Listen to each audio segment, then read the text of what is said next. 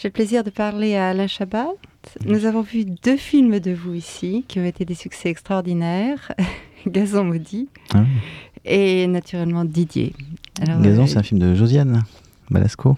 Oui, oui. Et vous aviez un rôle. euh, Disons que l'homme en prenait un coup, et puis finalement, euh, ça commençait très séparé, homme, femme, et puis entre les deux, et puis ça se terminait par une jolie famille. C'est jamais désagréable de On en prendre un sortait petit heureux quand même. Ouais. Mais euh, vous êtes un comique né Euh, je sais pas si je suis un comique né, j'aimais bien faire des bêtises à l'école et depuis tout petit, mais je sais pas si je suis pas toujours euh, en train de faire l'idiot. Mais vous avez fait énormément de choses. Vous avez tout fait pratiquement.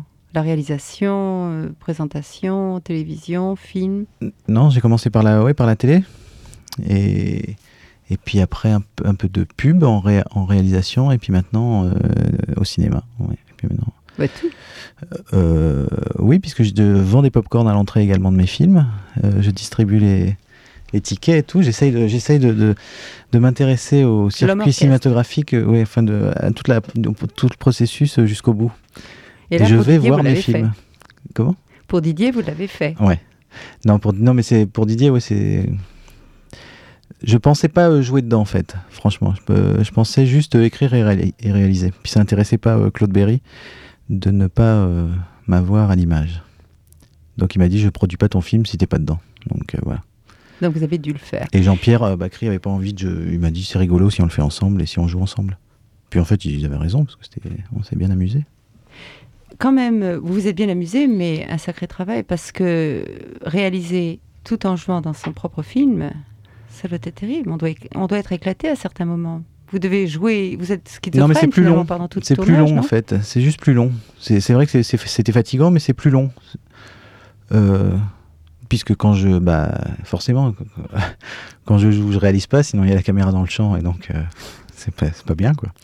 Donc, euh, donc quand, quand on est du côté euh, acteur, il faut se débrancher. euh, enfin, non, c'est vrai qu'au début, j'avais un peu de mal à me débrancher les deux premiers jours ou le premier jour, et après, je me suis vraiment je me suis vraiment oublié pour, euh, pour, pour vraiment s'amuser et jouer euh, tranquillement sans, sans juste avec euh, voilà avec les autres comédiens et comédiennes. Et tout le monde est rentré dans le coup. Vous savez, une des plus belles phrases de ce film, c'est un film, on, on rit beaucoup au moment où le film est projeté, mais c'est un film auquel on pense bien après la projection. Mm. Et Une des plus belles phrases, c'est quand euh, la maîtresse du chien découvre qu'il est devenu homme et qu'elle l'accepte, qu'elle accepte ça. Elle dit, je le savais. ça, j'ai trouvé que c'était Mm. un tournant dans le film. Oui, parce qu'elle est branchée, elle, euh, le personnage il est branché euh, paranormal. Euh, visiblement, ça le, elle se promène, euh, elle, se, elle se balade beaucoup dans le monde, elle doit avoir des, elle a dû avoir des expériences à droite à gauche, un peu mystiques comme ça, donc. euh, donc que d'un seul coup son. Puis ça me plaisait d'avoir un personnage qui, qui croit tout de suite. Euh, en plus à ce moment-là, je trouve qu'à ce moment-là du récit, on n'avait pas besoin de quelqu'un qui qui dise ah bon mais comment mais c'est pas vrai. Oh, je sais pas. Je trouvais que j'avais envie de ça, de quelqu'un qui y croit tout de suite. Et je trouvais que c'était bien avec Annabelle, avec le personnage que joue Caroline Cellier. Il y a aussi, on- quand on parle des- de la quête universelle et des thèmes universels, euh, là aussi, il y a une sorte d'évolution d'un personnage qui est, qui est égoïste, euh, étroit, etc., et qui devient homme. Et, pour moi, le- le- la parallèle entre, euh, entre Baxter, où le chien qui pense comme un homme, c'est effrayant, mais euh, le chien qui devient homme et qui humanise les autres hommes, c'est ça qui est, qui est plutôt rassurant. Peut-être, je ne sais pas si vous avez voulu donner ce message, mais c'est un très beau message. Et puis c'est un message qui laisse à réfléchir. Non, mais c'est Jean-Pierre qui disait ça, c'est vrai, il disait que c'est l'histoire de deux chiens, de, de, de deux chiens qui deviennent hommes, ouais, en fait. Puisque lui, son personnage, c'est vrai qu'il est assez, entre guillemets, euh, c'est un chien, euh, mais dans le, dans le sens péjoratif. Oui. Il est, euh, ouais, il est égoïste et tout ça. Oui, c'était le, c'était, mais c'est un ressort classique de, de, de comédie, enfin de comédie ou de film en tout cas. Des, des, des petits parcours initiatiques comme ça où des- que, que les personnages évoluent. euh. Et puis, en- je trouve qu'en comédie, c'est, ouais, enfin, je trouve ça, je trouve ça classique, mais je trouve ça très agréable à, à écrire. Et puis à, À écrire. ouais. À écrire. Ouais. Ça a pris longtemps à écrire ce, ce Ça rôle? a pris euh, un an. Vous avez imité le chien. Vous avez une démarche et vous avez un comportement physique qui est absolument extraordinaire parce que ça- c'est pour le, pour spectateur. On peut presque imaginer le chien quand vous sautillez, quand vous marchez d'une e- extraordinaire façon. Comment est-ce que vous avez évolué ce- Est-ce que vous avez c'est ça, en, en observant les chiens ou est-ce que c'est C'est-à-dire qu'il fa- fallait qu'il soit très humain, il fallait qu'il soit le plus humain possible et le moins chien possible en fait. Puisque le spectateur sait que c'est un chien. Pour moi, un chien qui se transforme en homme, ça ressemble à ça. Je sais pas pourquoi, mais j'ai l'impression. Les chiens, ils sont pas toujours en train d'avoir la langue euh, euh, dehors, sauf quand ils ont couru, puisqu'ils transpirent avec la langue. Mais sinon, euh, en plus, le chien en- question, le vrai chien du film, c'est un chien assez calme, qui respire même en plus, qui respirait vraiment la bouche fermée. Donc, j'avais pas besoin de d'en faire plus que ça. Et ce qui était marrant, c'est que, que tous les personnages dans le film voient ce type qui est un peu bizarre et que, que en gros tous les spectateurs plus le personnage de Jean-Pierre, nous on sait que c'est un chien. Donc le, après le, le- le petit décalage, il est il est rigolo là-dedans. Si d'un seul coup j'en fais un débile profond avec la langue dehors, et, enfin au bout de 10 minutes, tout le monde euh, tout le monde en a tout le monde en aurait eu marre, je pense. Mais vous faites évoluer le personnage, vous faites évoluer les aventures. Ça, ça, Le je chien, il évolue. Pour moi, il évolue pas beaucoup. Le chien, est il, est, il bronche pas. Il, est- il a son, il a son état euh, du début à la fin, si ce n'est qu'il entend un peu quelques mots et que donc euh, et- il apprend à formuler des sons. Mais, mais à part ça, euh, je le vois pas beaucoup bouger, moi. Le, le personnage de Jean-Pierre, oui, un peu plus. Mais malgré tout, il se retrouve dans une situation extraordinaire où il devient pratiquement champion de football, tout Hmm. en faisant aussi des. Ça, c'était le, le- le coup de génie, c'était le fait qu'effectivement, euh, il, fait des fautes graves, tout en, ay- en ayant pu attraper le Mm. ballon et, et sauver l'équipe. C'était ça qui est extraordinaire.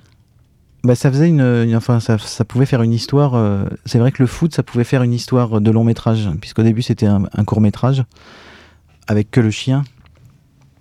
Et une fois qu'il y a une histoire de foot dedans et que et qu'il y a un petit moteur qui peut faire un peu avancer l'histoire, effectivement, ça peut être un peu plus long que, que 7 minutes. Comme Puis il s'imbrique aussi dans un autre, enfin dans une autre euh, histoire, enfin cette histoire de, de gangsters. J'ai- Tout le monde a beaucoup aimé la, la maison des gangsters.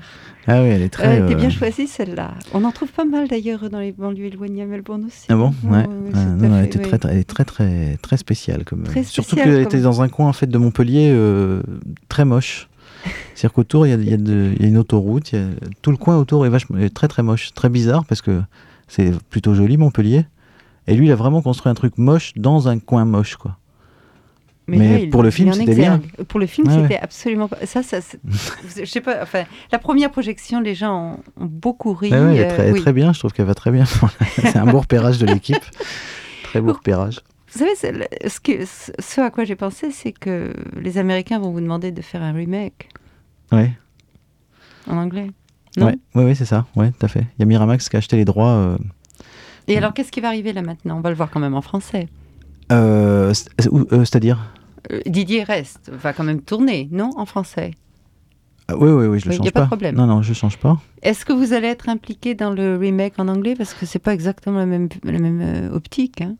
Oh, ouais, je suis le scénario avec des scénaristes américains. Oui. Et puis, euh, ils, ils voulaient que je, enfin, ils veulent que je fasse le- la mise en scène Mm. du remake. Donc, je sais pas, il faut voir euh, avec qui, comment, quand, euh, tout ça. C'est un peu bizarre de refaire deux fois le même film, mais je trouve ça marrant comme expérience.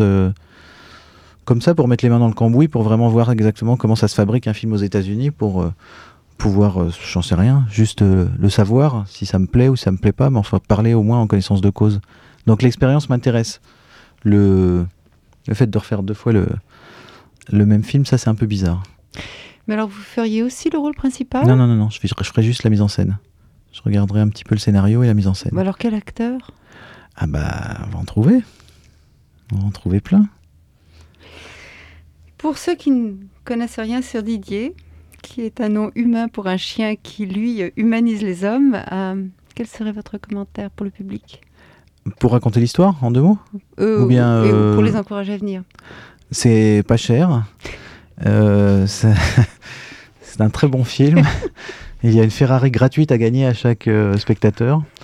Je Là, sais pas, je pourrais dire n'importe quoi pour que les gens viennent.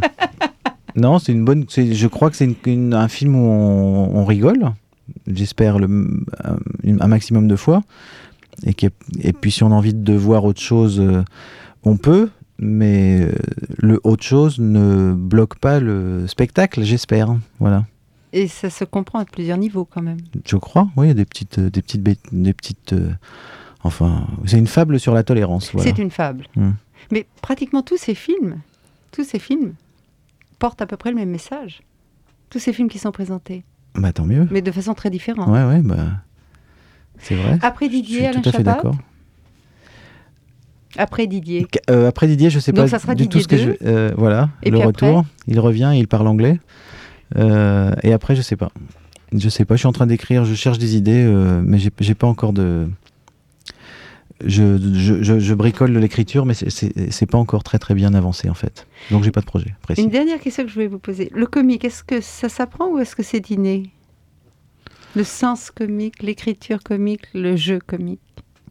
Moi, pour moi, il n'y a pas de jeu comique. Il y a, y a des situations comiques avec dedans des comédiens sincères qui jouent sérieusement un truc idiot. Et, là, ça me fait rire. Mais je, par exemple, je vois pas de jeu comique. Enfin, s'il y a des jeux comiques, bien sûr que euh, qu'il y a des jeux comiques. Peut-être que Jim Carrey, il a un jeu, un jeu comique ou clavier, peut-être, ou euh, De Funès, ou mais c'est peut-être des caractères euh, excessifs. Et encore, De Funès, il joue, il joue toujours super, super sérieux. Et en plus, des personnages désagréables et de méchants en général. Donc, même s'il est très excessif, je le trouve pas dans le. Je trouve pas complaisant dans le dans le regarder comme je suis rigolo. Il est plutôt, euh, je suis antipathique, euh, je vous emmerde, je suis énervé, je, je suis sur le sur les nerfs et tout ça. Donc, euh, c'est très sérieux comme jeu. Donc, mais sinon, je sais pas si ça s'apprend ou pas. Oui, ça doit s'apprendre, bien sûr. Moi, j'ai, moi, j'ai, Une prédisposition j'ai lu même. mes maîtres. J'ai lu et j'ai vu mes maîtres. Bah, euh, entre les Monty Python, Goscinny. euh, arrêtez ce téléphone. Euh, je sais pas. non, mais il y a plein de. Il y a plein de.